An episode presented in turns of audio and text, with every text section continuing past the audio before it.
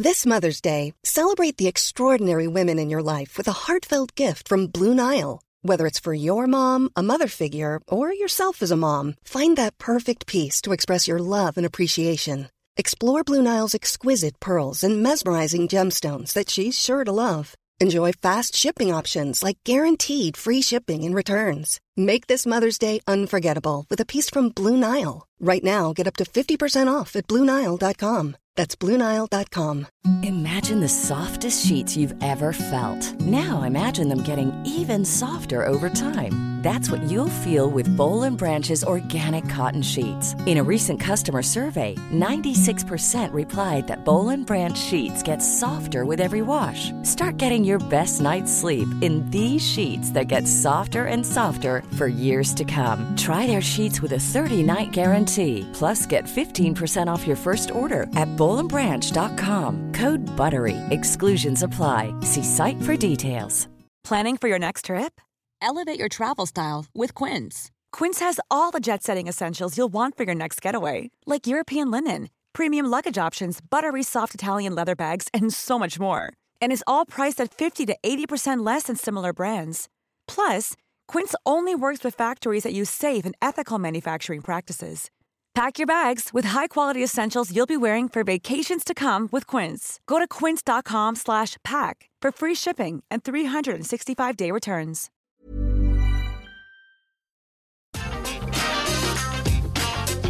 Atenção visitantes, entra, senta e abaixa a trava. E tá começando mais um episódio do podcast Entra, Senta e Abaixa a Trava, um podcast da Happy Fun que fala tudo sobre parques de diversões, parques aquáticos, de Universal, Disney e tudo que é desse universo do entretenimento. E quem tá falando é o Vinícius. Eu sou Laércio. Eu sou o Fagner. Eu sou o Alisson. E hoje a gente vai falar sobre o Império Disney, né? A gente já falou sobre tantas coisas aqui nesses mais de 52 episódios aqui no podcast e a gente nunca teve um episódio dedicado somente para falar de Disney, né? Então, hoje chegou o momento do do rato, chegou o momento do Mickey.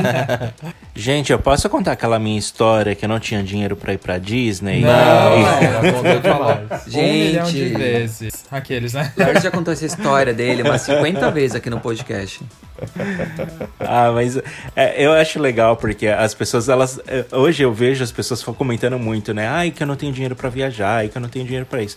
Sim, claro, as realidades são diferentes, né? Sim. O cenário atual é diferente, a moeda também já desvalorizou, é, tem uma desvalorização diferente, mas é, é uma questão de superação, né? Eu acho que. É, é claro, né? Às, vezes- é, é, nem- às vezes é mais fácil, às vezes é mais difícil, mas eu acredito que as pessoas têm que ir se preparando, e se programando, juntando dinheirinho e quando vê que tá a possibilidade de acontecer, vai, né? É uma questão de superação, mas o Lárcio não, não superou ainda essa história de que a, escola dele teve uma excursão pra Disney e ele não foi. É, eu não- ainda não fui pra Disney de Orlando, mas é o meu sonho ainda.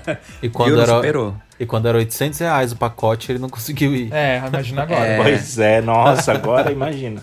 Quer dizer, a sorte Tive é que sua mudar que de você... país, é. É. a sorte é que você tá no Canadá, então fica bem mais fácil. É, aí, aí fechou tudo, né? Pronto. É. É, pra E o legal A desse veio. episódio é que a gente vai falar do império mesmo da Disney, que pra quem não sabe, a Disney começou lá, né, com o Walt Disney, que ele fazia os quadrinhos, os desenhos, aí depois um parque, hoje em dia ela é dona de tudo, gente, ela é dona do planeta. E cada vez mais a Disney compra mais marcas e todos os filmes são exclusivos da Disney, e os streamings é da Disney, e as músicas da Disney pegam número um até... Vídeo Frozen, né? É, foi aquele It Go. sucesso absurdo. E pra quem não sabe, gente, a E- Disney começou na Califórnia em 1955. Na- Com o parque Disneyland, e, e foi engraçado de ver como começou, gente, porque quem pensa que começou tudo certinho não começou, não. Se vocês assistiram a série do Disney, do Disney Plus dos Imaginers, eu esqueci o nome da série. Acho que é esse nome Imagi mesmo. é, The Imagineering. The Isso, Imagineering The Story. Imagineering. E aí eles Já fica falam a dica, né? que no primeiro dia teve venda de ingresso a mais pro ingresso falso, aí tipo, sobrecarregou o parque, aí asfalto tava derretendo, banco caindo, aí as atrações dando defeito, foi aquele caos. Você pensa que é tudo bonitinho, meu amor? Não, não, não. não. Nem na Disney. É, Eles ainda tiveram a sorte de que na época não existia internet. Então só os jornais mesmo que É, noticiaram. gente. Mas que talvez Não tinha a dava pra mesma cancelar a força. Disney. É, É verdade. talvez tinha a mesma Eu- força, mesmo eu- os jornais impressos, os, a TV, Sim. rádio, né? É, eles, foram, eles foram bem criticados, né, na época. Muito. As pessoas estavam falando que era um fracasso, um fiasco, né? Porque, assim, quem, quem não sabe, quem- vocês, vocês, vocês precisam assistir o, a série, né, que a gente tá recomendando, mas quem não puder assistir, a gente só vai dar um resumo, porque naquela época não existia esses parques, o parque Disney, o conceito que existia da Disney, né? E quando ele falava que ele ia construir um parque, até a esposa dele era contra, né? E falava que ele tava querendo criar eh, um parquinho meio que de itinerante, era uma coisa meio que mal vista, né? É. Como se Aham. fosse um, um carnival que tinha aquelas coisas de de de anão, azar. de jogos de azar, de mistura com bichos, com coisas circenses e tal. E era meio mal visto nos Estados Unidos. Então a esposa dele falou: Você tá maluco que você vai gastar seu dinheiro com uma coisa dessa? E ele tentava provar que era uma ideia diferente, né? E ele tirou do papel, gastou um monte de dinheiro e quando ele abriu. Foi assim, vários problemas. De, eles não tinham logística de pessoas, não sabia, não tinham montado fila direito. As crianças largavam o brinquedo no meio do circuito e começava a sair dos carrinhos com o brinquedo funcionando. Pulava Acho as que grades, foi assim, né? Foi, Pulava as assim grades. Ah, e os parques temáticos As ali- mulheres- Pode falar, Léo. As mulheres de salto alto, as mulheres de salto alto afundando no, no, No asfalto cimento, derretido. né? No É asfalto. derretido. É. Deve ter sido assim, nossa, o caos, meu Deus. Foi, foi o caos mesmo, meu Deus do céu. Mas é aquilo, né? Mas olha, É, o que- Os parques temáticos o que que ali é o cancelamento? né, Vini? O que, que você ia falar? É, e, e- e o que, que é o cancelamento dos jornais contra o cancelamento do Twitter, né? Porque naquela época não tinha Twitter, mas se tivesse, assim, a Disney já tava escorra- escorraçada, assim, não, não ia nem pra frente mais. alguma. É, mas é engraçado pensar porque naquela época de parque temático mesmo, a Disney era um dos primeiros. Já tinha o Knott's Berry Farm ali do lado, né? Que foi uma das referências, né? Foi uma das ideias. E claro que tinha alguns europeus, mas aí a gente tem que ir mais a fundo pra poder falar pra vocês. Mas os parques eram muito no começo, não tinha muita, muita base, né? E aí só depois, um bom tempo depois, em 1970 e alguma coisa, acho que foi 77, que aí o Magic Kingdom surgiu em Orlando. Olha o tempo que demorou, hein? É, a gente para pra pensar, ao, ao mesmo tempo que parece muito tempo, é pouco tempo, né? Pra proporção dos dois parques. Tipo assim, o da Califórnia, a apesar dele coisa. ser menor, Sim. ele tinha uma base muito boa e o conceito que ele criou de atrações ali eram, eram fantásticos, né? Muito visionário mesmo. E você pensar que, sei lá, 20 anos mais ou menos, O quê? Pra depois ter surgido a de Orlando. 1905, o Magic É, Kingdom tipo 20 surgiu anos. em 70, acho que foi. É, o Magic É, Kingdom, peraí que eu vou confirmar mais ou menos aqui pra você. É, mas é, ó, 55 a 77, no máximo 31 anos aí. Sei lá, gente, minha cabeça de matemática não é Amado. muito boa, não. Mas, É isso que eu acabei de falar. mas é pouco tempo mesmo. É, não, mas eu sei, é isso. É pouco tempo. É, mais ou menos uns 20 anos. E 20 anos não é muito pra você ver a proporção dos dois parques, Mais né? que 20 anos. Não, 77, eu acho. Deixa eu ver aqui que eu tô procurando. Cuidado com a burra. Enfim, vamos seguir com o episódio. Mais ou menos uns 20 anos, então isso é uma proporção muito boa. E é um espaço curto de tempo, né, para o império que ele já criou em termos de parques de diversões. E sem falar que a Disney de Orlando, o Magic Kingdom, também foi outra revolução para, para a marca Disney, né? Foi. Sim. Ó, na verdade ele abriu em 1971. Pronto, já confirmei. É, 1971 e a Disneyland abriu em 1955. Então foram 16 anos, Aí, na verdade. nossa, é tipo, passa voando Nossa, 16 menos anos.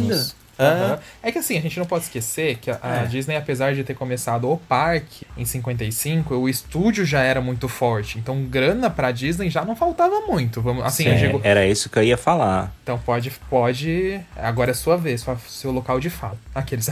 Não, então, era, era isso que eu ia falar, porque como eles já tinham o estúdio, eles, eles é, tinham espaço na TV, né? Então eles faziam muita propaganda, Também. fazia a venda da Disney, né? Tanto que eles já vendiam ingresso até mesmo antes do parque é, tá completo, né?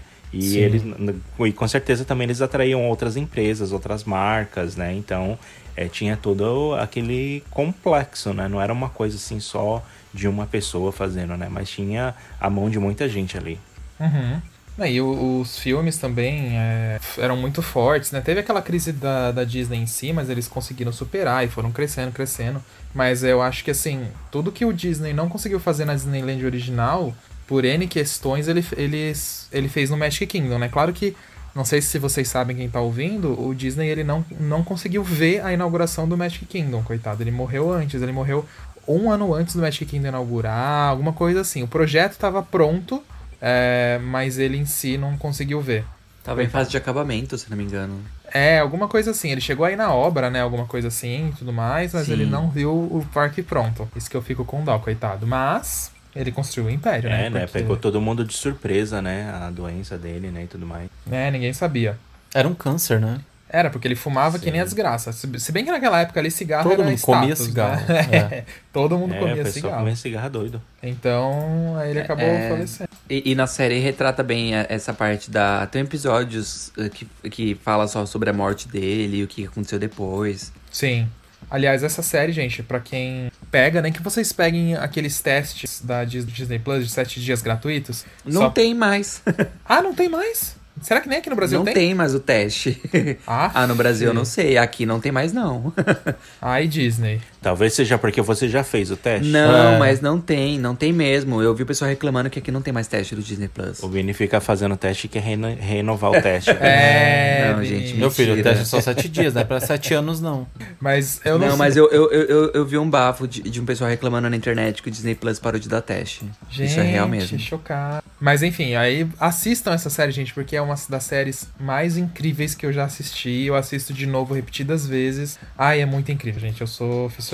Tem muitos detalhes e o legal da série é que eles têm, assim, documentado muitas, mas muitas imagens da construção da Disney. Isso que é um dos pontos legais da série, né? Da Disneyland E- original. Exatamente, eles conseguiram restaurar muitos vídeos, então eles estão são vídeos coloridos em, em excelente qualidade, tanto que a gente ficava Isso. chocado, né? É. Cada vez que a gente assistia os vídeos, a gente ficava muito chocado, porque eles conseguiram documentar muita, mas muita coisa mesmo. E sem falar o nível de detalhes que eles tinham em todos os materiais possíveis do parque, nos animatrônicos também, que foi uma grande revolução da Disney, né? Com os bonecos que eles utilizavam nas atrações. E Isso que eu queria comentar, realmente, a parte que eles pegam os vídeos é, da, das obras, os vídeos da época, que eram vídeos preto e branco, e eles conseguiram colorir todos esses vídeos, eles conseguiram remasterizar e colocar em altíssima qualidade. Eu É. fico muito chocado com Eu e o Alisson gente. ficamos chocados quando a gente tava assistindo. Eu não Falava, me meu Deus, olha a qualidade disso. Como é que conseguem fazer um negócio desse, gente? Tipo, puta merda, na boa.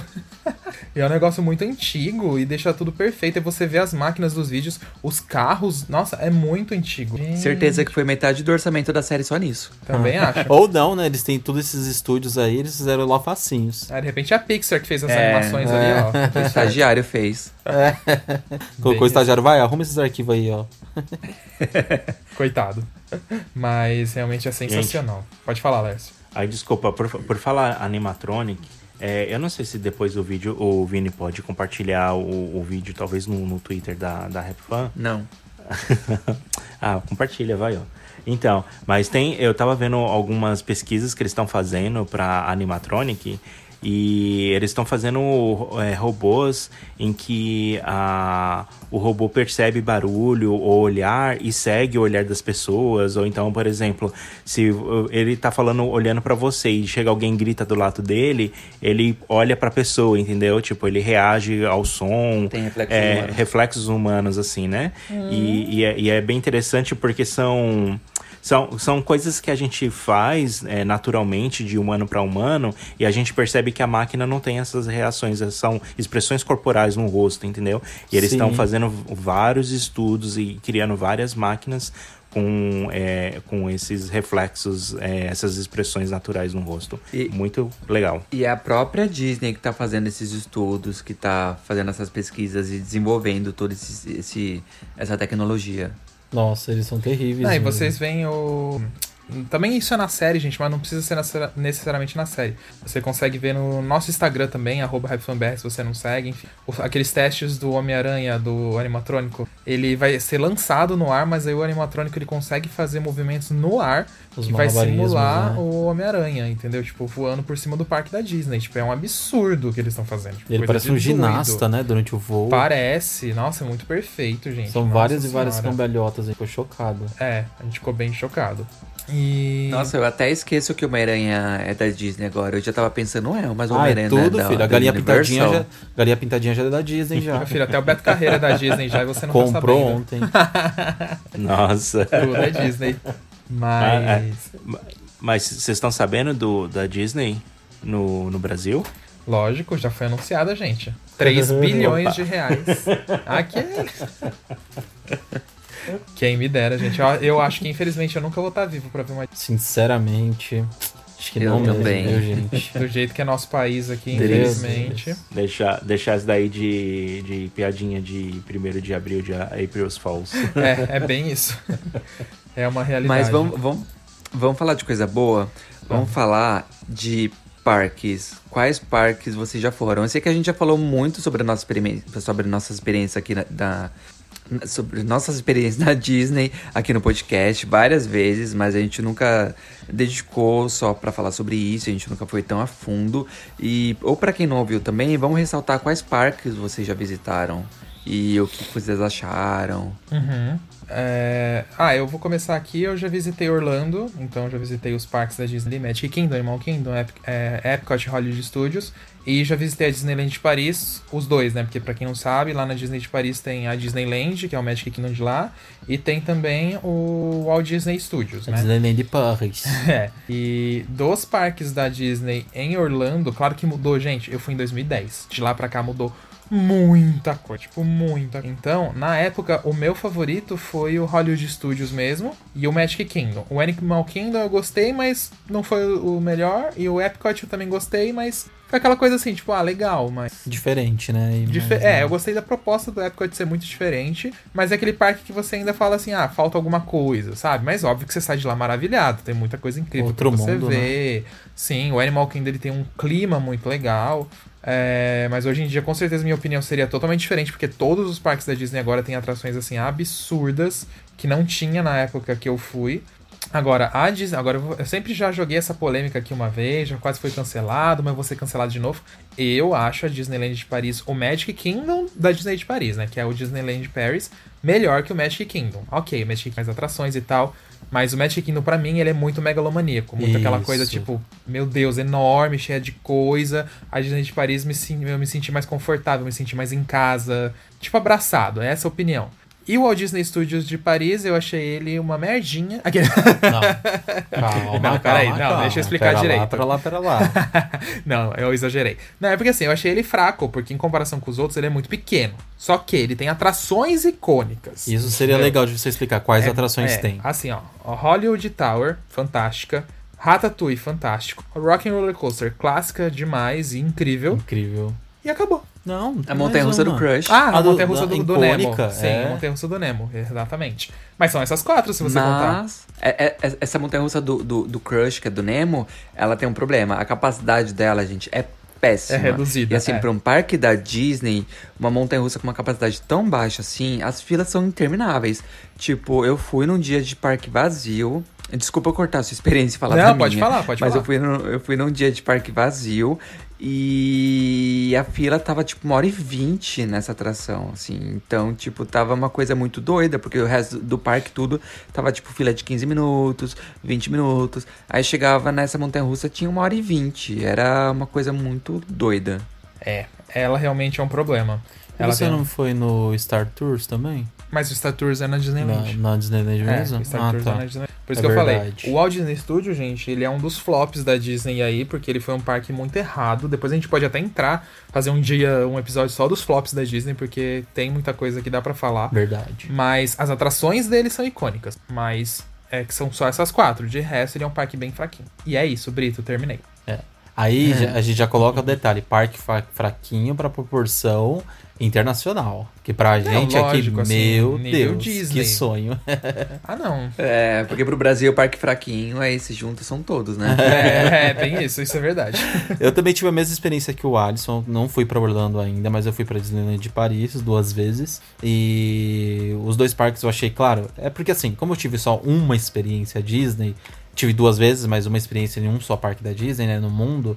Então pra mim foi muito fantástico tudo, achei todos os detalhes incríveis, o parque eu achei lindo e apesar de eu não conhecer os outros castelos da Disney, eu acho o castelo da Disneyland de Paris o mais bonito que tem, porque ele é todo meio que acoplado à montanha que construíram ao lado dele. Então, nossa, é uma graça. Embaixo dele no subsolo tem o dragão e o show de fogos lá também é lindo, a rua principal é linda. E as atrações achei incríveis também. Lá o legal é que tem a Hollywood Tower, que eu também tive uma experiência fantástica nela. Achei uma coisa absurda de outro mundo, por ela ser uma atração com, com Temática, imersão? É, o conceito tão antigo, né? Porque como ela era do mesmo conceito da Disneyland da Califórnia, antiga, não era? Igualzinha? Clones, é, praticamente. Ela, ela é um clone dela. É, Gente, é, é muito é absurdo para ser uma atração, sabe? Tão antiga, assim, com um conceito tão antigo. É uma experiência muito fantástica. E aí lá também tem a área do Toy Story, né? Que até então não tinha antigamente na, na Disneyland. Na Disneyland, não no, no parque da Disney Orlando. E eu também achei uma área muito fofa, apesar de ser uma área pequena. E eu ainda consegui pegar umas atrações clássicas, como aquele tour que tem. Gente, eu não sou muito Disney fã, tá? Eu não lembro o nome. Qual é o nome daquele tour que tinha do cinema? Ah, o, ah é Trans Studio Tour. É aquele que você assim. anda tipo num busão, aí o busão vai nos lugares muito doidos, entendeu? aí cai a água da explosão. Nossa, é tipo um, isso? Era tipo um você tour no cinema, Vini? Vini. Nos estúdios de cinema. Eu não lembro disso, não. Eu acho que eu perdi. É, então, é que você anda, ele passa por alguns filmes mais famosos em relação à França, e aí você vai, aí pega fogo, aí cai água. Tem isso também no Hollywood Studios em Orlando e tem hum. na de Paris. Hoje em dia. A de Paris é... acabou, não foi? Eles, na verdade, não? eles estão alterando para uma atração dos, dos carros. É... Ela vai ser totalmente modificada e tal, porque eles estão abrindo espaço para fazer a expansão desse parque, aí ele vai ficar bem decente. Mas, por enquanto, agora ele é só uma memória. Mas enfim, minha, minha experiência nesse parque foi fantástica. Eu tive a sorte de que as duas vezes que nós fomos, eu não achei o movimento do parque lotado, ainda mais pela proporção Disney que todo mundo falava.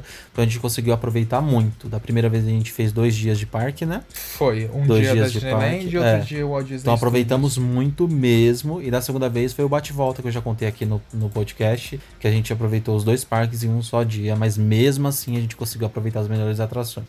É, e você, Vini Laércio, hum, quais são as, su as suas vou, experiências Disney? Eu vou pegar o gancho já, já que vocês estão falando de Disneyland Paris, porque foi o primeiro e único parque da Disney que eu visitei, né? então, tipo, eu, eu tive a experiência bem próxima ali da data que vocês tiveram também. Foi em 2016 que vocês foram lá, não foi? É verdade. Foi. É, então, eu lembro que eu fui lá poucos meses depois de vocês.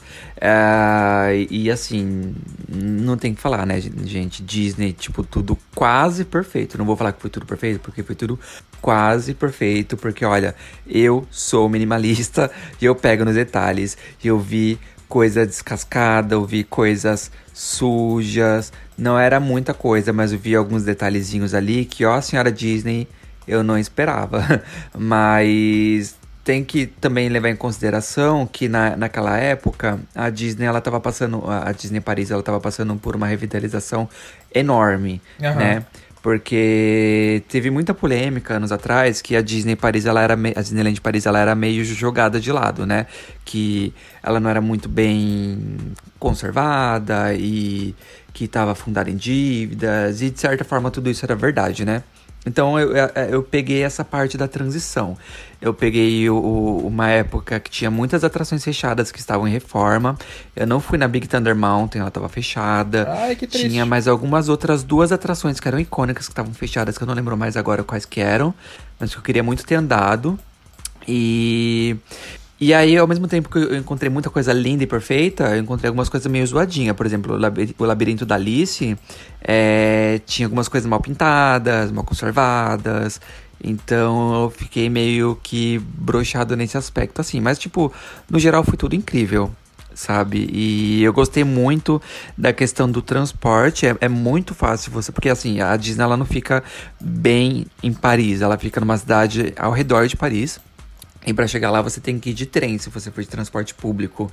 Então você pega o trem ali no centro de Paris e vai. Então eu adorei a forma de a sinalização, de como chega no parque. Eu achei que foi tudo muito fácil. O trem ele te deixa bem ali na na, na, entrada mesmo ali do parque, eu, é, quase na Barra Funda. Ele te deixa na naquele, ai, naquela rua que tem um monte de loja, mas que não é dentro do parque, que é público. É tipo o City Walk dele. Isso.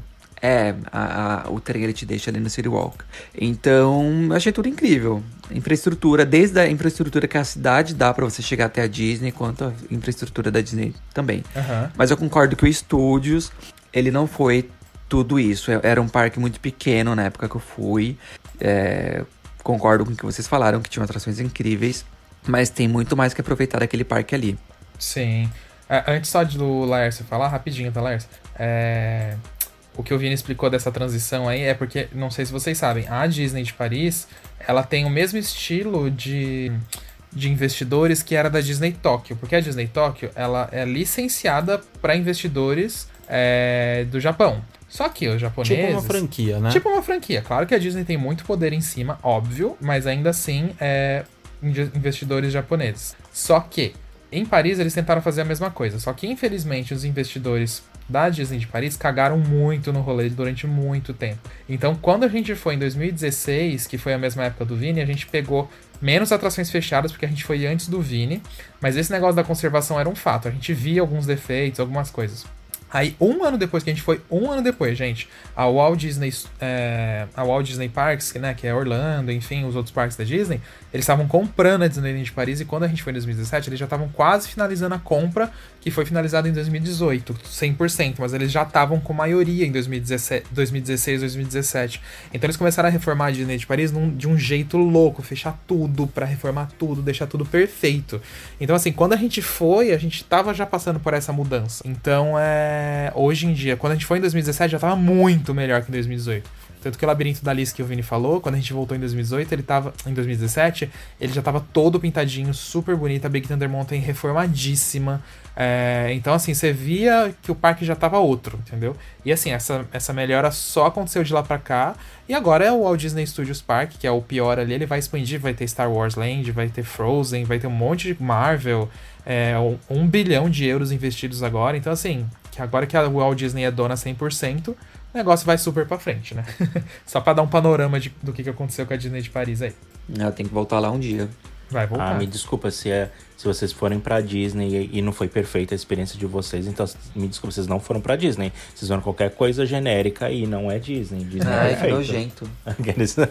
É, o Vinícius aí que fica de frescura. A pessoa vai a primeira vez na Disney vai ver tinta descascada. Eu não vi isso, não. Claro, porque sempre me venderam a, a, a, a imagem de que a Disney é um lugar perfeito, que eles pintam poste todos os dias, Isso que é não deixam uma já. sujeirinha no chão. Não, isso eu sei que é mentira. Mas, tipo, que não deixa uma sujeirinha no chão, que é tudo impecável, tudo perfeito. Aí eu cheguei lá, eu vi a rainha de copas toda descascada. Esse aqui é o quê? Acabou o com a infância já do tava, eu quero meu dinheiro de volta. É. Acabou O com a Vini já tava infância do pedindo menino. Falei, de, de volta. É, essa Disney é o quê? É a Disney do Brasil? Que vergonha, dona Disney, ó, acabando com a infância. É, então, a minha experiência com a Disney, é, ela foi, ela já é um pouco antiga. Eu também fui na Disney em 2010, no mesmo ano que o Alisson. Só que enquanto o Alisson foi na Disney de Orlando, eu fui na Disney da Califórnia.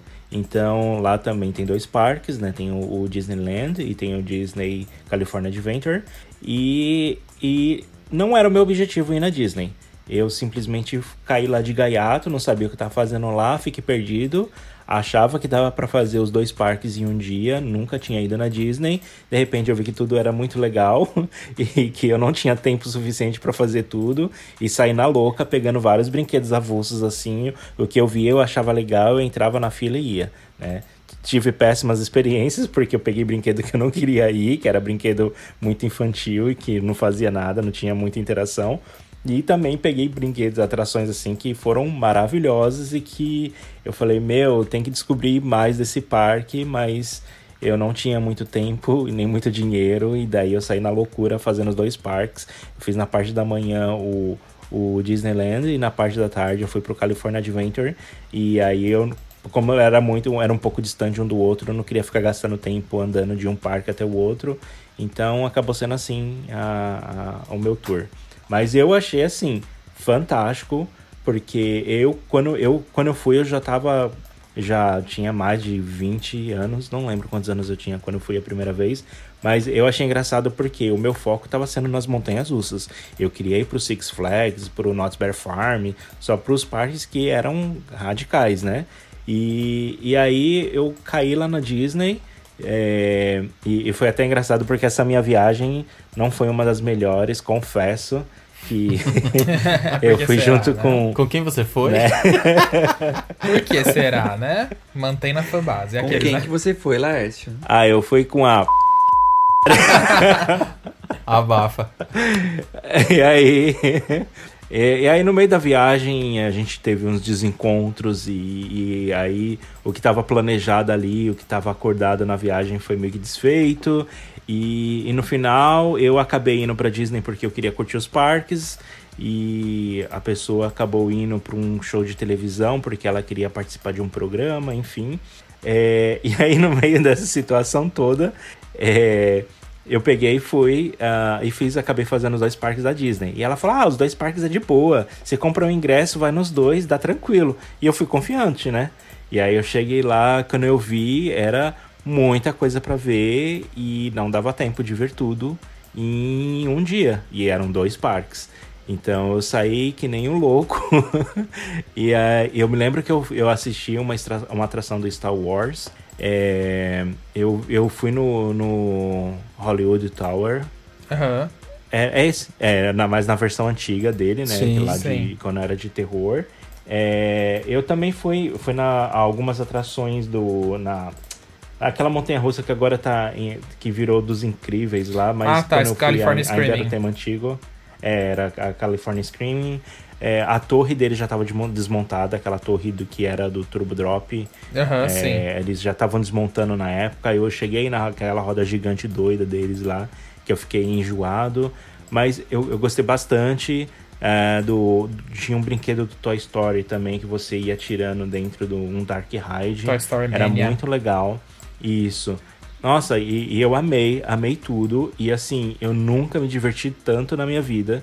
E aí depois no final, quando teve o show do World of Color, que esse é a única coisa que eu sabia era do World of Color, e aí eu fui pra assistir o show.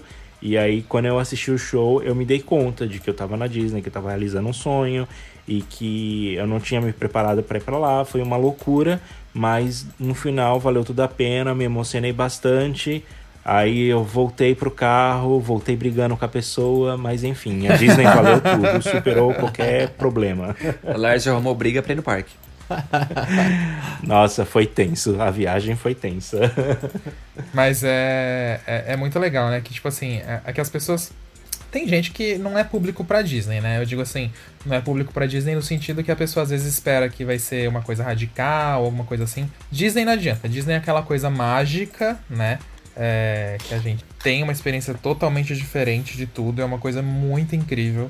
E eu acho que é que a Disney é engraçado, né? Eu acho que eles, eles conseguem isso que eles conseguem hoje em dia, de ser esse império, os parques mais visitados do mundo, os parques mais, né, a maior referência em parques que a gente tem. Justamente porque eu acho que eles unem aquela coisa da sua infância, né? Daquela... Acho que a gente já falou isso aqui uma vez, mas lá Falamos. no começo. Da... Porque você vai, você vê todos aqueles personagens que você assistiu durante anos. E aí você quer tirar foto, você quer ter experiência nas atrações, eu, e aí, tipo, você vive Disney fora da Disney e você quer viver isso na realidade, né? Sem ser em filmes. Eu acho que é isso que eles conseguem É, puxar tanto os parques, sabe? Fazer esse, esse sucesso. eu acho que eles trazem muito da memória afetiva e eu acho que o processo de imersão deles é exatamente esse. Acho que ele te liga tanto na memória afetiva que não tem como você ir embora de lá triste. E, gente, eu falo isso, tipo, não é caindo no, no clichê, no blazer de ai, a Disney é 100% perfeita, como alguns fãs dizem, sabe? Que não, Não, não, não é. aceita nada. Mas eh, eu não consigo, tipo assim, eu acho que a experiência vai ser sempre mais positiva. Se você tiver, sei lá, um dia de chuva, ou um dia de muito frio, ou você desentendeu com alguém, sei lá, se perdeu alguma coisa no parque. Mas se você for nas atrações, não tem como você não te- ter uma experiência positiva. Eu acho que cada atração ali dentro do parque, ele te entrega uma experiência fantástica, né?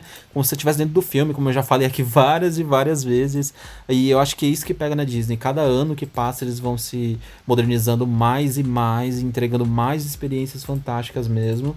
E eu acho também que o parque como um todo ele quer te entregar uma experiência. Se você for comer, se você for ter uma se você quer uma experiência gastronômica, eles vão te entregar uma experiência gastronômica fantástica, desde que você, sei lá, almoce ou jante com os personagens aparecendo ali, ou a- o próprio alimento, né, que já vem com aquele, sempre tem uma cara muito legal, sempre é meio temático também, tem um nome divertido, ou ele e o que acaba até trazendo fama para alguns para alguns alimentos que vendem lá dentro, né, alguns pratos, vamos dizer assim. E a experiência de compras também, que você vai ter nas lojas, os produtos que tem ali dentro. Eu acho que é tudo muito, muito legal. Sabe?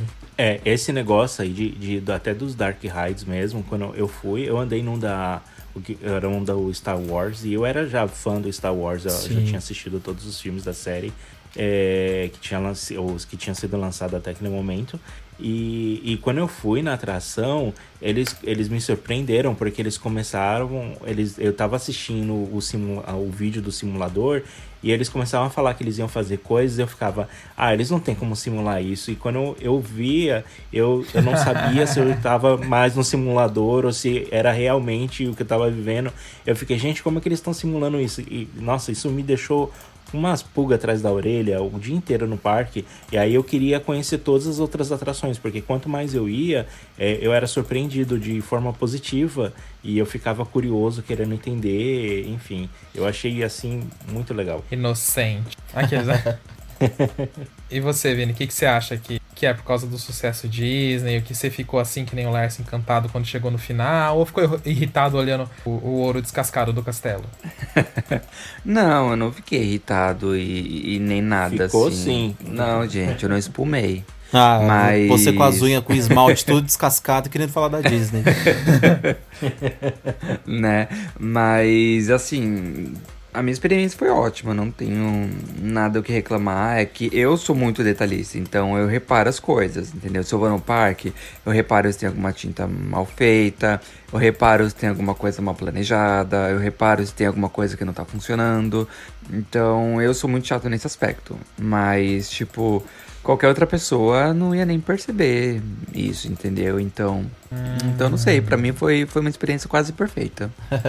E o que eu Na- acho. É que na época. Pode falar, Lers. É, é que na época o Vinícius era bem Hop Hari fã, Hop Hari fã e aí ele queria comparar Ai, o que Hop Hari com a. Disney. Achava Aí o Hop "Ah, melhor, né?" reclamando, fica reclamando que falta parafuso aqui na tábua, olha na Disney também faltando tinta aqui. É, exatamente isso. Tenho certeza que foi isso. Tenho certeza falou- que ele fez testão na internet com o Trip Report mentira, dele depois. gente. Certeza, gente. Olha, eu Eu- vou até eu- procurar eu o não era Trip mais Report assim depois nessa pra época. postar na, no Twitter. É, eu vou ver se vou ver se acha o seu trip report, vamos ver. Essa, essa época aí, essa época aí era a época CBMR. Em 2016 eu já, eu já tava crescido, já não, não jogava hate por aí.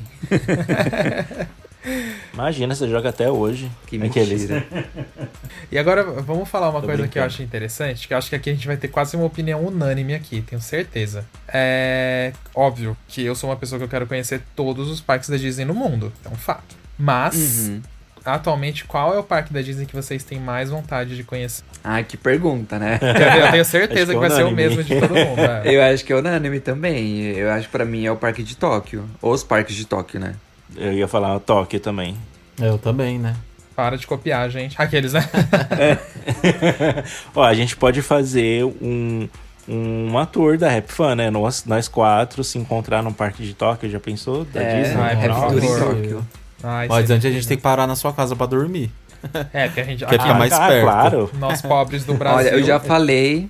Eu já falei isso uma vez, que aqui em Toronto tem voo direto pra Tóquio. Meu Deus. Então, ó, faz conexão aqui e bora. Faz umas cone Quanto uma conexão. tempo será que é de Conexão de distância? dois dias aqui. Daí.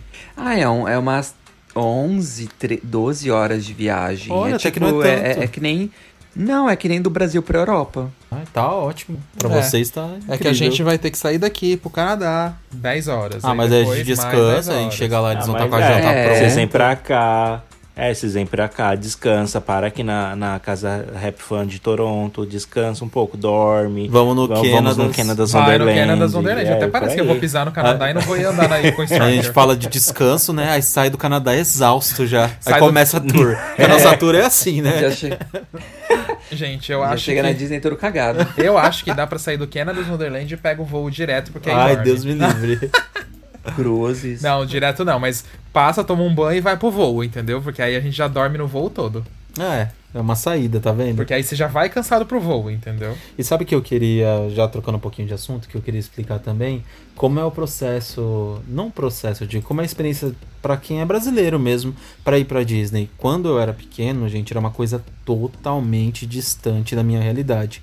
É tipo muito distante. Como eu estudei em escola pública a vida inteira e tal, então não tinha nem amigos que tinham ido pra Disney. Eu só ouvia falar mesmo na TV e tal, assistia algumas algumas matérias que passavam nos programas de TV, né? E sempre soube que era muito difícil, tipo, você tinha que pegar avião, que era uma coisa fora da minha realidade também. Nunca tinha andado de avião quando eu era pequeno. e você tirar o visto. E acho que até hoje é um pouco para quem, por exemplo, nunca foi ou nunca viajou para fora, parece ser algo muito, muito, muito complexo, né? E que talvez não seja Sim. tão fácil também, né? É um processo meio longo. É, eu acho que a Disneyland de Paris é, ela é um pouco mais fácil de você ir do que Orlando. Sim. Por causa do visto. Que a Europa, para quem não sabe, você tira o visto ali na hora, mas é uma coisa muito simples quando comparado com os Estados Unidos. Isso eu acho que é uma grande ajuda. É, mas, mas não é fácil. Em contrapartida, também. uma passagem, uma passagem para Europa é muito mais cara do que uma passagem para os Estados Unidos. Depende na atualidade, mas tudo bem. não, depende muito, porque eu já peguei várias vezes, tipo, promoção pra Europa que tava mesmo para os Estados Unidos, assim. Ah, é? É, sim, várias vezes, inclusive para Orlando mesmo. É porque Orlando é um destino muito visado, é. o que às vezes acaba encarecendo alguns voos, entendeu? Tipo, então assim, varia muito. Por exemplo, eu lembro que a primeira vez que a gente foi pra Europa, a gente pegou uma passagem por 2.500. E quando a gente foi para Nova York, por exemplo, que é Estados Unidos, a gente pegou por 2.800, entendeu? E aí, tipo, eu já vi promoção às vezes pra Orlando, óbvio que eu já vi promoção de 1.800, 2.000, mas é aquela coisa, na hora que bate a promoção, é naquelas datas minutos, que tem é. Ali pré, tipo, já decidida, tipo, sei lá, do dia 2 de agosto até dia 5 de setembro, você tem que escolher alguma coisa nesse meio. Então, assim, a passagem eu acho que não é tanto problema mais, não. E, e com o dólar, o parque de, os parques de Orlando são mais caros que os da Europa. Você pode fazer a comparação aí. A gente já fez até comparação, acho que, Sim, de Tóquio os parques da Disney de Tóquio são bem mais baratos que Orlando. É, tem esse processo todo. É, o processo já começa difícil aqui. Se você estiver indo a primeira vez diretamente para um parque da Disney, principalmente, pro, ou melhor, para os parques de Orlando, já começa que você tem que pagar para você tirar o seu passaporte, que não é barato, né? Não. Pagar para você tirar o visto. Se você passar a primeira vez, que não é barato também, tudo bem. Boa sorte, vai viajar. Aí os passaportes lá dos parques de Orlando são muito caros, né? Você lembra mais ou menos de quanto que é atualmente? Acho que 120, 130 100, dólares é, por aí. Mais ou menos, né? Um Eu sei que na conversão, assim, dá, dá mais de mil reais. É, é, por aí. Mas acho que era mil reais todos os parques, não era? Ah, eu não lembro, gente. Ah, eu não lembro. Mas teve um, um dia desse que eu tava cotando aí em real tava dando mais de mil. Falei, nossa, gente, que absurdo. Então, aí o processo acaba sendo um pouco mais difícil, né? E cai bem naquilo que o Lars falou. A gente sabe que nem todas as pessoas têm a mesma oportunidade, ou tem, de repente. Às vezes a pessoa tem filho, então se torna um pouco mais difícil. Ou tem filho e mora de aluguel, então todo, tem, tem muitos empecilhos, né? na frente para conseguir fazer uma viagem. Tem. E também de se organizar para uma viagem. Não é algo impossível. Você pode até conseguir juntar dinheiro por um tempo e tal, mas cada um tem sua prioridade, enfim. É, é eu acho que quando, quando, você termina, se você cursar uma faculdade e terminar e tiver um emprego na área, numa área que seja mais ou menos bem remunerada, você consegue depois da faculdade, né? Porque eu lembro que no período da faculdade é impossível você fazer qualquer viagem que todo o seu dinheiro vai para a faculdade. Mas acho que depois você começa a recuperar, né, um pouco desse é, desse dinheiro investido, você até acaba sobrando um pouquinho ali que você consegue guardar e fazer. Tem também muita gente está fazendo conteúdo, né, na internet, ganhando, recebendo em dólar, coisas assim Sim. também, né? Então, é. Olha, é outra porta, né? Outra coisa. Sim, eu tô olhando aqui agora os preços, ó. Disney de Orlando, cinco dias, né? Porque aí você conta dois dias de Magic Kingdom e o resto um dia. R$ 2.400 Só de ingresso uh! pra Disney. Cada dia mais difícil. Eu tava vendo. Olha que engraçado, eu tava vendo passagem de avião aqui de, de Toronto para Tóquio, é. né, só pra, porque a gente tava falando disso. Sim. E a viagem tem em torno aí de 12 horas mesmo de duração. Sem parada. Só que sem parada. Só que é engraçado que você sai às 5 e meia daqui da tarde e chega às 4 e meia do mesmo dia. É, muito doido é isso, dia? gente. Ah, é, é dark. É verdade, você volta no tempo. É, você volta no tempo, é muito louco. você fica mais novo, gente. Essa que é a lei da juventude. Você se andando... encontra lá no mundo paralelo. Essa que é a lei de você ficar é... mais jovem, você ficar eu, eu andando pensei, contra Eu pensei o tempo. que era... Não, Lars, isso daí é do outro dia, não é? Não, mesmo não, dia. Não, é, Vini. Não. 15 de julho, 15 de julho. É, não é não, tá Vini, é do mesmo dia. É isso mesmo. Tanto que, tanto que daqui do Brasil também, se você vai direto daqui, claro que você não, não tem voo direto, mas você vai, faz uma escala em algum ah. lugar e vai para lá. É a mesma coisa, você chega no, no mesmo dia que você saiu, só que para voltar, quando você volta, você chega dois dias dois depois. Dias. É, tipo... você perde tempo. Nossa, que bagunça na cabeça. Gente, é muito Imagina bagunça. jet lag. Nossa, o jet lag deve ser horrível. Você passa 12, você passa 12 horas de voo e a, você chegou no mesmo. Você passa 12 horas voando e chegou praticamente na mesma hora, no mesmo dia, no outro lugar. Nossa, mas é, olha que diferença, porque o, o, o, eu tenho uma amiga que ela é japonesa, e aí às vezes ela ia pro Japão aí em São Paulo, de São Paulo, né? E ela gastava mais de 24 horas para chegar no Japão, sabe? Nossa. Porque tinha que pegar um voo até Dubai, aí de Dubai tinha que pegar um outro voo, e aí, tipo, quando juntava todo o total da viagem, tinha dado 20, 24 horas a mais pra é. cima, sabe? Uhum. E de 24 horas para 12 é, é muita diferença, né? Sim, é, é porque aqui do Brasil é o fogo que aqui você sai literalmente de uma extremidade da Terra para ir para outra extremidade da Terra, né? É... Nossa, gente, é muito doido, meu Deus do céu. Mas eu quero ir pro Japão Mas, e é o parque que eu mais quero visitar da Disney também. É isso. Sabe uma coisa que eu queria comentar rapidinho, voltando à parte de condições que o Fag tava falando? Hum. Que eu tava lembrando aqui que eu, eu, quando era pequeno, meus pais também não, não tinham condições de me dar uma viagem assim, sabe? Às vezes eles não tinham condições nem pra me dar uma viagem dentro do Brasil mesmo. Então, eu, eu via revistas. É, eu via revistas assim, com imagens da Disney, daquele castelo do Magic Kingdom.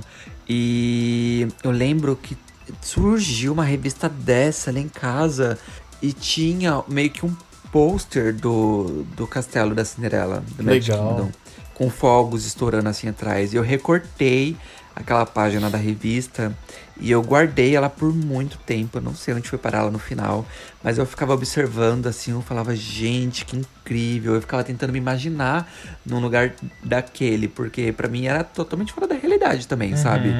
Eu nunca imaginei que um dia eu fosse ter condições de eu mesmo, com o meu próprio trabalho, poder uh, pegar um voo e viajar para um parque assim da Disney. Então, isso é muito legal. Sim, quando você chega lá é uma realização, né? Nossa, eu lembro a primeira, a primeira vez que eu fui já foi uma realização, mas a Disney de Paris foi mais realização porque já era do meu trabalho mesmo. Então, e acho que estava maior, assimilando melhor as coisas, né? Também, e também. Gente. E a gente tinha, também tinha um pouco mais de noção, tipo, das atrações, não era aquela coisa de chegar perdidão, né? Lembro que a gente fez maior correria é... lá. Até da primeira vez a gente fez correria. Sim. É, o Alisson entendia melhor do parque do que eu, né? Ele falou, ah, vamos entrar uma atração, vamos pegar o, Fast Pass, vamos em outra, vamos em outra, vamos em outra. A gente conseguiu aproveitar muito bem o dia lá. Saudades. Ah, o Alisson é, é, enciclopédia dos parques, né? Total. o que, que ele não sabe. eu amo. Queria um guia desses no parque comigo, meu Nossa, Deus. gente, eu me sinto totalmente um poser perto dele. Ai. Eu saí caçando, eu saí caçando Fast Pass também quando eu fui na, na Disney, porque o horário tava apertado. Onde eu via, eu ia lá e pegava um. Faz certíssimo. Arrasou. Eu lembro que a gente pegou do, da Hollywood Tower lá na, na, Disney de Paris bem no susto, assim. Eu lembro que tava distribuindo, tipo, tinha uma maquininha, né? Que a gente tirava é, o papel mesmo. Sim, é e aí mesmo. o Arson viu o pessoal tirando, vai, vamos, vamos, vamos pegar. E a gente foi lá e pegou correndo. A gente pegou que nem uns doidos mesmo. Não sou bobo. Foi quero muito divertido. Meu, quero o meu Fast Pass. E vocês lembram, por exemplo, a primeira vez que vocês foram, onde vocês comeram? Eu lembro que eu e o Alisson, é, a gente comeu em mais de um lugar, claro, mas eu lembro que um dos restaurantes que a gente comeu, acho que era um restaurante da Branca de Neve. A gente comeu lanche mesmo, assim, de fast food, lembra? Que era meio escurinho lembro, até. Lembro, lembro. E as funcionárias tinham umas roupas bem. Tipo, uns vestidões, assim, meio que surrados, para parecer a, a temática do filme. Menino, você acha que eu tive tempo de comer? É você não falar. comeu nada? Eu saí. é, eu tava achando isso mesmo, que pelo que o Lars falou, ele não com sorvete. Eu não tive tempo de parar para comer. Eu saí catando o que eu, o que eu encontrava de fast food, assim, eu comprava e. A, a, a, única coisa que eu me lembro, assim, de ter comido mesmo foi aquele turkey que eu, eu peguei lá gigante. Ah, Fiquei o, o dia inteiro leg. mastigando aquilo. É, foi umas três atrações com aquele negócio na mão. E o negócio começou a dar queimação de estômago, que eu tava comendo rápido e tentando comer aquilo, aquele negócio não acabava. Enfim. Também, 5 quilos lá pegando é, fungo. esfriou. o, o Lars lá no, no Piratas do Caribe comendo lá a coxona de frango. A coxa de frango toda embolorada já. Gente, eu lembro que eu fui no It's, It's Small World e o negócio não acabava nunca e eu queria sair daquela atração. E eu ficava, meu Deus do céu, eu tô perdendo os minutos do parque nessa atração. E a música repetindo, repetindo, repetindo. Eu, eu, sei que eu saí de lá e falei, nunca mais eu volto nisso. E a ah, coxona... eu posso falar onde eu comi? Ah, pode. Eu, quando, às vezes que eu viajei pra Europa, eu viajava assim com um dinheiro contadinho, né? E alimentação pra mim nunca era prioridade. Ai, meu É, Deus. assim como pra muitas pessoas. Então, assim, eu me acabava nos McDonald's. Porque, assim, McDonald's na Europa, tanto na Europa quanto no resto do mundo, né? É, é o tipo de alimento mais barato e rápido que você tem. Então, assim, era McDonald's todo dia, todo dia, todo dia. Só que chegava Nossa. assim na Disney, tá, e agora o que eu vou fazer? Porque na Disney é tudo o olho da cara. É. E eu, por acaso, achei um restaurante, um McDonald's, gente, ali no. No City Walk no, no City Walk deles, sabe? Então, o, o Everton, na verdade, achou, o meu amigo que tava junto, ele achou esse, esse McDonald's. E aí, a gente saiu do parque, porque o parque você pode entrar e sair quantas vezes você quiser no dia. A gente saiu do parque, a gente foi lá no City Walk, a gente almoçou nesse McDonald's, depois a gente voltou pro parque. Tipo, a gente economizou muito, muito, muito, muito Ah, mesmo. tem certeza que vocês economizaram? Porque eu lembro que a gente comeu lanche lá de fast food e era a mesma faixa de preço. Não achou tão caro Ah, agora eu já não lembro os preços, mas eu tenho, eu tenho a impressão que eu economizei bastante na época, viu? Assim, vai, eu, eu lembro que, por exemplo, um, Mac lá na Europa, Eu acho que era lembro o que quê? era um do- 10, 8 euros? É, O eu acho que era combo 6. Eu lembro de desses, desse valor. E o mais caro era tipo 8. No McDonald's, tá falando? No Mac, é. Aí eu acho que na Disney era 15. Não, acho que era 12, 13. É, por aí, na- 12, Ah, 13 e não- 15. Não, me, não me pergunte valores, porque há cinco anos atrás eu já não lembro mais. Devia ser essa Só faixa, Vini. que... É, deve ser. Mas sabe uma coisa que eu achei daquele McDonald's que eu achei legal? Ah. Eu não sei se vocês já foram nele. No, na Não, Disney não, mas não. fomos em outros. Então, porque aquele McDonald's é o único que eu vi na vida que ainda tem aqueles personagens antigos do McDonald's. Mentira. Tem Mentira que a, a tem. Bird, o Papa Burger, aqueles personagens antigos que vinham no McDonald's Socorro, Feliz. gente, sim. Que legal. Tem ainda esculturas, tem. Ele é todo tematizado com esses personagens antigos. Eu achei incrível. E aí, recentemente, eu achei uma página no Instagram. No Instagram não, desculpa, no, no Twitter, que fala sobre o- os McDonald's mais diferentes do mundo. E E aí esse? eles chegaram a citar um dia desse. Ah, citou esse McDonald's da Disney Paris. Que legal. Que é um dos mais diferentes do mundo. Nossa, Gente, o legal. Di vai bater na gente porque a gente não levou ele. Ah, mas no dia que a gente foi Di não tinha deixa nem ele ouvir tempo. esse podcast que ele vai surrar você. Nossa, mas não tinha nem tempo, gente, porque a gente fez um, esse bate-volta quase que foi um dia os dois parques da Disney. Não Sim. tinha tempo nem de respirar. Ô Vini, só, eh, antes da gente sair desse assunto que eu fiquei curioso agora. E esse McDonald's era, ele era propositalmente com esses personagens antigos mesmo. Eu não sei se era propositalmente, mas era só com esses personagens antigos. Mas o, resta- o se restaurante ficou você parado lembra, no tempo. O restaurante você lembra se tinha cara de velho? Ah, ele não tinha cara de tão moderno, não, mas também não era tão velho, sabe?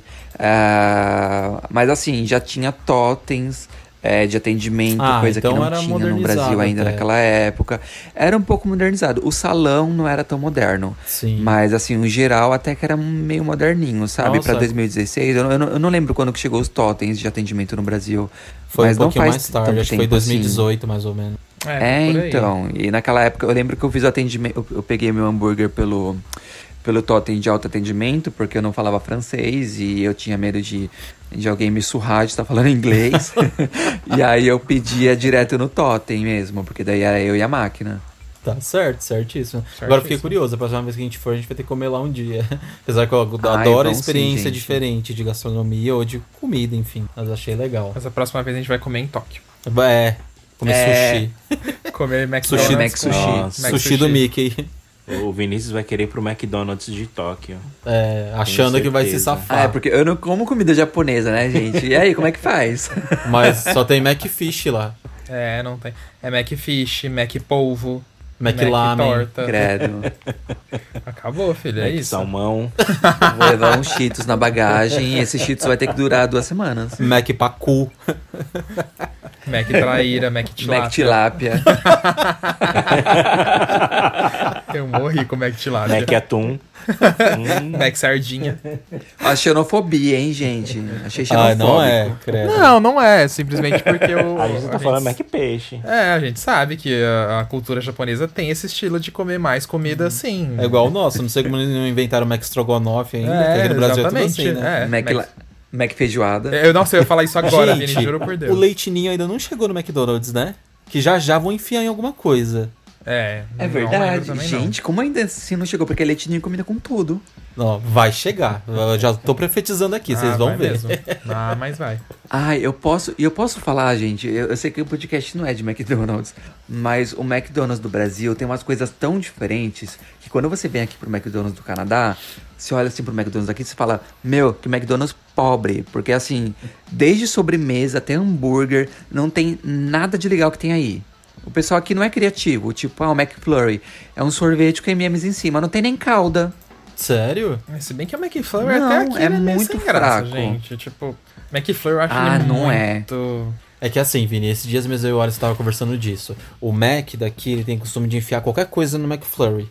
Então é o sorvete com bis, o sorvete com Kit Kat, o É. sorvete com qualquer chocolate picado, o sorvete com castanha ali. Então é bem Brasil, né? Eles jogam qualquer coisa. Eu e acho aí vira o novo McFlurry. É porque brasileiro adora uma mistureba, né, gente? Adora, O claro. Vini, fi- o Vini ficou puto porque ele foi pegar o McFlurry e aí não tinha nenhuma calda. Ele pagou essa pra colocar calda. Eu paguei pra ter a calda. A Falei, mulher- ó, quero a calda. A mulher esqueceu de pôr a calda. Meu Deus. Nossa. E eu só vi quando eu já tava em casa. Ai, que ódio. Aí o Vini tava espumando. Cadê a calda do meu McFlurry? Ah, mas eu mandei, eu mandei um e-mail pro McDonald's. Falei, olha, eu fui naquela unidade, tava uma zona e eu já detonei, né? Já fiz o meu momento ali Procon. e aí eu falei, e ainda por cima eu tava com vontade de comer um McFlurry com calda. Eu paguei pra ter a calda extra. E aí eu cheguei em casa e não tinha calda. Aí eles me responderam depois, pediram desculpas e tudo mais. Aí essa, essa semana chegou um cupom de McFlurry pra mim no- nos correios aqui. Eu falei, Ai, ah, que é o bom. mínimo. Agora, Mas- agora o Vinícius vai ganhar um McFlurry, um McFlurry todo mês. Meu Deus do céu. Mas. é, E a atração da Disney que vocês mais lembram, assim, que mais ficou na memória de vocês? Eu acho que só pra gente encerrar esse papão da Disney aqui. Que a gente falou de tudo um pouco, né? A gente foi assim, ó. o que, que vocês Eu mais se lembram de um mim- parque Disney? Pra mim, acho que é a Tower of Terror. Primeiro, porque eu amo é, torres e elevadores. E segundo, porque a temática pra mim. Não, não sei se é pelo fato de eu ter trabalhado em hotéis por muito tempo e a temática dela ser um hotel, mas eu tenho um- uma memória muito afetiva com a Tower of Terror desde sempre, desde antes de conhecer ela. Então, eu amo muito. Acho que a primeira coisa que vem na cabeça, assim, quando eu penso em ir pro parque da Disney é ir na torre. Te dá saudade do Ibis, né? Aquele. Ah, é. Aqueles. E você, Ah, eu, eu, gostei, eu gostei bastante do Toy Story Mania, porque eu não esperava ah, que fosse tão interativa a atração. E tanto que eu fui duas vezes, né? Eu, eu saí da atração e peguei a fila de novo. E eu achei mu- muito legal, muito interativo. Eu ficava tentando fazer os pontos lá que nem um retardado. E, e eu também gostei muito da, da California Screaming, a montanha russa deles que tem lá no, no California Adventure. E eu achei ela legal, o lançamento. Eu também não esperava que ela fosse de lançamento. Quando eu vi, já tava no carro lançando e eu curti bastante. Hum, e você, Fagner? Não, eu vou falar por último. Não, Pode fala você, que eu também não eu sei. vou falar por último. Eu estou pensando, eu não, eu não, não cheguei a uma conclusão. Mas Fala, vai, Fag. joga duas, sei lá. Ai, é, é que é muito difícil, gente. Eu acho que uma coisa que quando eu lembro de Disney não tem jeito. É o show de fogos no final do Ah, dia. agora eu não quero falar por último, mas não, era isso que eu ia falar. É, bobão. Se ferrou, Assim, tá vendo? se Queria show contasse, se show contasse, eu Conta. ia colocar o World of Color. Claro que conta, porque é uma atração da Meu, Disney, o gente.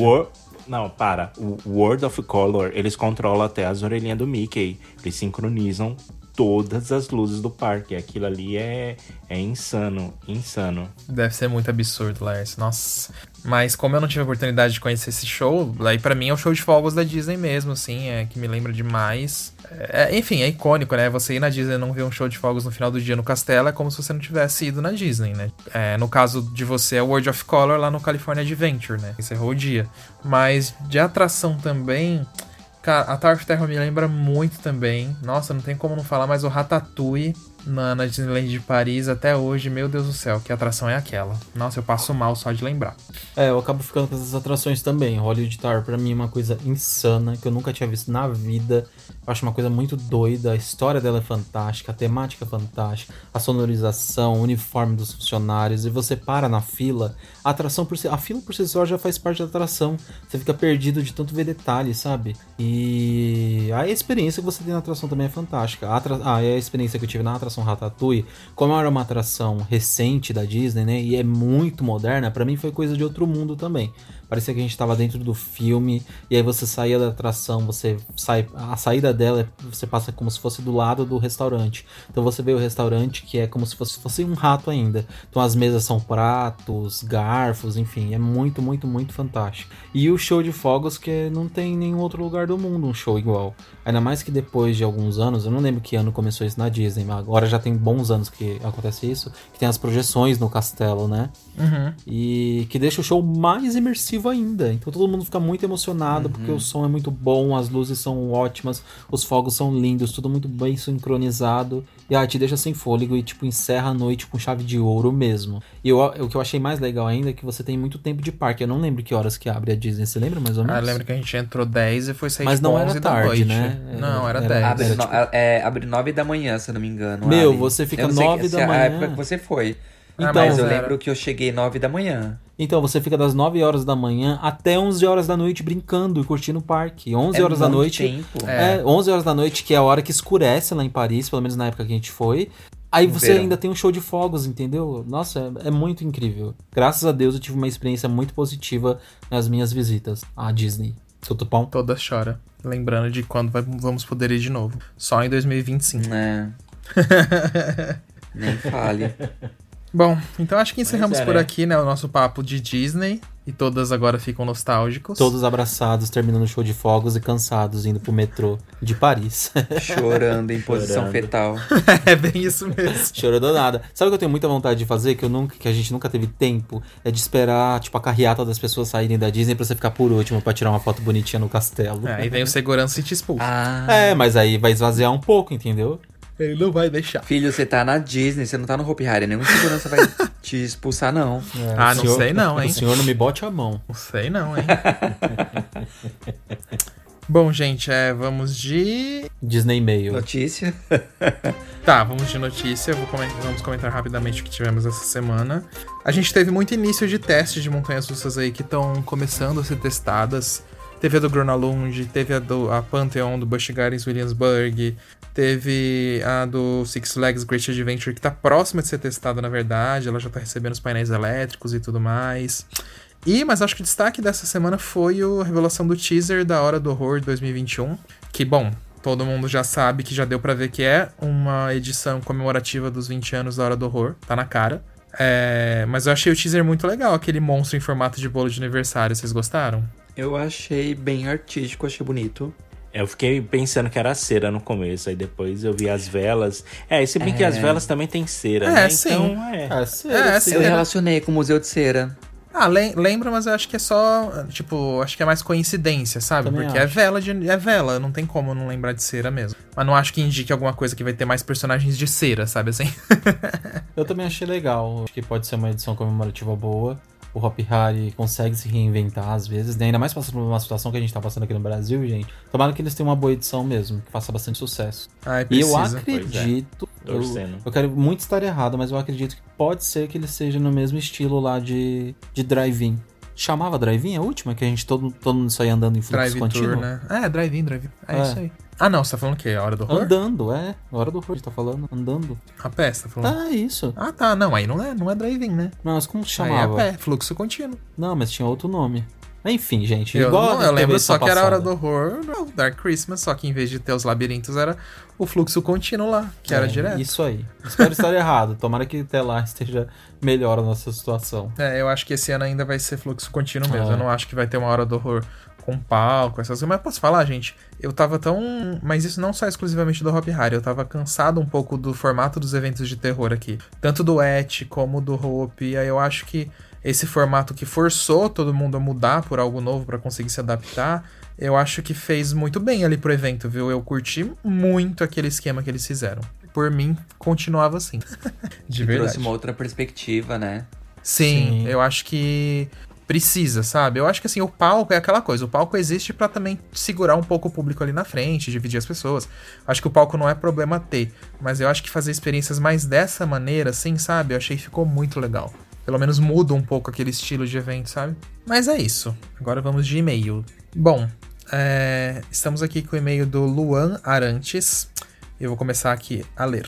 Olá, meninos da Repfan, tudo bem com vocês? Me chamo Luan, tenho 25 anos, sou de Maringá, Paraná, e hoje vou compartilhar com vocês a primeira vez que fui ao Beto Carreiro. Foi nas minhas férias de 2017, mais precisamente em outubro. Foi um bate-volta de final de semana. A viagem foi planejada em cima da hora, e mesmo assim fomos em 12 pessoas da minha família. Quase não tivemos tempo de se planejar. Fiquei muito em dúvida do que fazer no parque, já que ficaríamos um dia na praia e outro no parque. No sábado, fiquei o dia todo ansioso para ir no parque, não vi a hora de chegar domingo para finalmente conhecer o Beto Carreiro. É, no domingo, fomos todos rumo ao parque, chegando lá, minha vontade era sair correndo e entrar direto, mas minha re família resolveu ficar tirando várias fotos lado de fora do castelo. Não me aguentava de tanto ódio. Depois de uma interminável sessão de fotos, entramos no parque e todos seguiram para o local de medição da altura das crianças. Depois fomos sentido a Tripicland. E não demorou muito e meus familiares voltaram com a sessão de fotos. Nesse momento eu já estava surtando. Depois de muitas e muitas fotos, eu não me aguentei e falei que eu não perderia mais tempo tirando fotos. Então acabamos dividindo o grupo em dois. As pessoas que queriam aproveitar os raios radicais foram comigo, e no outro grupo ficaram as crianças e alguns adultos que foram ver os shows e tirar fotos. Então eu e meu grupo finalmente fomos rumo aos raios radicais. A primeira atração foi a Big Tower. Quase não tinha fila, então logo entramos. Quando sentei no banco e abaixei a trava, ó o título, ó o nome do podcast, me bateu um enorme desespero, fiquei em pânico. Quase chorei de medo, kkk. Mas me mantive firme. Quando a gondola começou a subir, parecia que não tinha fim. Eu olhava para cima e não conseguia ver o topo da torre, foi me batendo cada vez mais o desespero. Chegando no topo, eu sabia que não tinha mais o que fazer, então resolvi apreciar a vista. Neste momento, começamos a despencar lá de cima. Foi uma sensação tão assustadora e maravilhosa ao mesmo tempo que não sei como descrever o que eu senti naquele momento. Só sei que no final das contas eu amei a atração. Depois fomos rumo a Fire Whip, chegando na estação da Montanha Russa, fomos dividir o grupo para ir nos carrinhos e, como estávamos em número ímpar, adivinha quem ficou sozinho? Eu mesmo. Acabaram colocando outro menino desconhecido junto comigo. Andamos na Montanha Russa e no final dela descobri que um dos meus familiares tinha desistido de ir e deixou minha cunhada ir sozinha. Eu fiquei pistola com isso, porque... coitado. Porque no final das contas, acreditem se quiser, mas eu acabei comprando meu vídeo on ride na Montanha Russa com uma pessoa totalmente desconhecida do meu lado. Até hoje Ai, eu morro de ódio por isso. Ai, tadinho, gente, que sacanagem. É... Aí depois fomos para Star Mountain, confesso a vocês que foi a minha preferida. Na minha opinião, é um dos melhores rides do Beto Carreiro. Outro ride que eu queria muito ter ido foi a Free Fall mas na época ela tinha acabado de ser desativada do quadro de atrações do parque. Foi uma pena, pois falam que ela era incrível. Mas no final das contas, mesmo com intermináveis sessões de fotos e todos os perrengues que passamos, valeu muito a pena toda a experiência dessa viagem em família. Desculpem pelo tamanho do e-mail, mas tentei resumir ao, resumir ao máximo. Eu acompanho vocês desde 2017 e gostaria de parabenizar vocês por todo o trabalho e empenho que vocês colocam em cada vídeo que produzem. Parabéns pelo 100k e agora vamos rumo aos 200 e depois para o primeiro milhão. Um abraço para todos vocês e muito obrigado por todo o trabalho que vocês vem fazendo ao longo dos anos. Lua Caovila. E aí ele passa o Insta dele aqui, Lua Underline Caovila. E aí ele finaliza, PS, em novembro de 2020 acabei voltando ao Beto com meu namorado e curtimos dois dias de parque. Foi tão incrível, não vejo a hora de repetir. E aí Luan mandou algumas fotinhos aqui deles no Barco Viking. Que legal. Na Rasca Pusca. Bem legal. Obrigado, viu, Luan, por compartilhar sua experiência com a gente. E quanto incrível, maior Luan. o grupo, mais difícil é, gente para visitar um parque. Eu, ah, é, fico, eu fico meio apavorado com um grupo grande. Obrigado, Luan, pelo e-mail. Um abração para você. Não tem jeito. É, obrigado, Luan. E a sua história fez lembrar, quando às vezes eu, Vinícius, sai com alguns amigos aqui de Toronto, né? Eles ficam quase tipo uma hora, duas horas tirando foto, né? E foto, e foto, foto. Nossa, Nossa a gente também fica eu super entrei irritado. em pânico. ah, eu também. Eu acho que tem que tirar. Eu acho que, tipo, é normal você tirar a foto. Mas a partir do momento que a foto começa a, per... É, a tirar tempo da sua experiência no parque, assim, a ponto de te prejudicar, eu acho ruim. Porque você tá ali para viver. Sim. É legal tirar foto, óbvio, eu quero uma foto. Só que, ai, tem hora que, meu Deus do céu, a gente precisa andar, não é tirar foto. Não fica, é, não fica de não, gente, eu juro. Não, tá? não você tira sua foto rapidinho e vai ah, embora, tá. entendeu? Fala o problema é quando cara. fica eu, tirando. Eu juro que tem uma. um tem uma amiga nossa que é insano. É insano que teve uma vez que eu, eu e o Lars, a gente saiu com, com esses amigos. E aí, tipo, eles paravam assim para tirar foto, mas não era para tirar foto, tipo, 10, 15 minutos. Fazia uma sessão de fotos deu o quê? Uns 45 minutos na- no mesmo lugar, na Meu mesma árvore? Deus! Era, gente, era 45 minutos no mesmo lugar, batendo foto assim, assado, assim, assado, assim, assado. E não parava. Ah, não, E assim, não não, era câmera profissional nem nada, tipo. Era tudo foto no celular mesmo. Eu ficava, meu Deus, eu quero ir embora. Aí teve uma hora que eu fiquei irritado, eu peguei as coisas e fui embora pro carro. Não, tá certo. Assim eu não consigo, não. Não, assim não dá não, porque você perde muito, gente. 45 minutos, você perde 45 minutos tirando foto num parque é o tempo de uma atração de fila grande, sabe? Tipo, É. pelo amor, nem a pau que eu faço isso, não. Tira foto rapidinho ali, ó, vai, vai, vai, vai, vai. Ou então fica você aí que eu vou pra atração. Mas, Aí enfim. você vai ver a pessoa postou uma foto no Instagram. Sim, isso que me dá mais raiva. Tipo, tirou 10 mil vezes a mesma foto, só trocando a pose. Ah, Que ódio. não. Lá vem cá que eu vou apagar suas fotos agora. Aí chega a gente na Tóquio do Japão e tá lá, uma hora perdendo tempo na frente do castelo. É, chega lá na, na, na área do Super Mario, Super Mario World, na, na Universal, e tá lá, tirando É bem um monte de isso. foto. Fazendo live, uma hora de live. É, pros seguimores. Ai, gente, socorro. Mas é isso, chegamos ao fim de mais um podcast. Chegamos. Ah. E agradecendo novamente ao Luan, que mandou uma mensagem aqui pra gente no, no podcast. Se você também quer mandar e-mail pra gente, você pode escrever para podcast.rapfan.com.br. Se tiver dúvida de como se escreve, tá escrito aqui na descrição do episódio. Exatamente. Aí passa na nossa lojinha, né? Que ela voltou, né? store.rapfan.com.br Os mimos. É, tem vários mimos lá pra vocês se presentearem, presentearem seus familiares, amigos, enfim. E eu só queria dizer que semana em que vem breve vai ter terá um- mais. Aham, vai ter mais. E que semana que vem tem um podcast imperdível, viu, gente? Isso é, isso é- só isso que eu falo pra vocês. Não percam da semana que vem. Mas tá pesado. É, o negócio vai ser babado. É. Babado é certo. Pesadão. Último recado, segue a gente nas redes sociais, principalmente no Instagram, arroba rapfanbr. Se inscreva no nosso canal, youtube.com.br. E nos vemos na próxima. Então, um beijão, gente. Muito obrigado e até a próxima sexta-feira. Tchau. Até, gente. Beijo. Tchau. Atenção visitantes, entra, senta e abaixa a trava.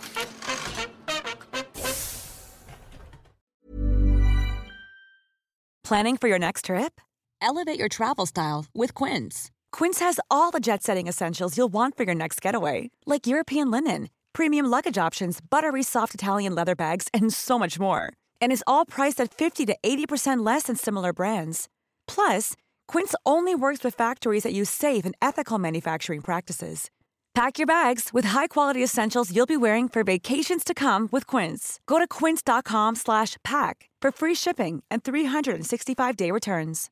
Imagine the softest sheets you've ever felt. Now imagine them getting even softer over time. That's what you'll feel with Bowl and Branch's organic cotton sheets. In a recent customer survey, 96% replied that Bowl and Branch sheets get softer with every wash. Start getting your best night's sleep in these sheets that get softer and softer for years to come. Try their sheets with a 30-night guarantee. Plus, get 15% off your first order at bowlandbranch.com. Code BUTTERY. Exclusions apply. See site for details. Hi, I'm Daniel, founder of Pretty Litter. Did you know cats tend to hide symptoms of sickness and pain? I learned this the hard way after losing my cat, Gingy. So I created Pretty Litter, a health monitoring litter that helps detect early signs of illness by changing colors, saving you money and potentially your cat's life. Pretty Litter is veterinarian developed, and it's the easiest way to keep tabs on your fur baby's health right at home. Go to prettylitter.com and use code ACAST for 20% off your first order and a free cat toy. Terms and conditions apply. See site for details.